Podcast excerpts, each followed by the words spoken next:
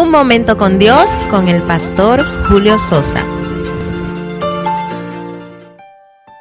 Las diversas situaciones que atravesamos en nuestra vida pueden endurecer nuestro corazón y llegar a formar una barrera tan grande que termine convirtiéndose en personas insensibles, frías e indolentes.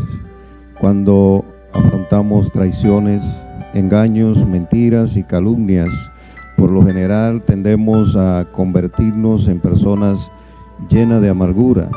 Esta amargura a su vez crean raíces profundas en nuestro corazón que lo vuelven impenetrable.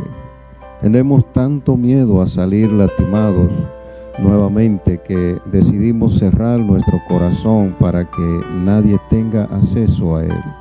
Nos volvemos duros de corazón. Es en ese momento cuando debemos acudir a Dios. Dios desea que tengamos un corazón sensible, que no le dé lugar al dolor de la situación. Él quiere poner en nosotros un corazón de carne que pueda ser moldeable, tierno, sumiso y obediente a la voz de Dios.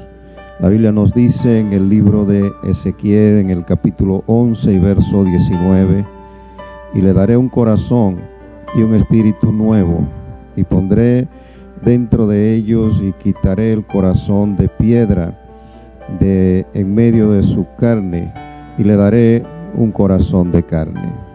Dios quiere cambiar tu corazón. Quiere que tenga un corazón de amor, un corazón que pueda amar, un corazón sensible a la voz de Dios. Dios te bendiga.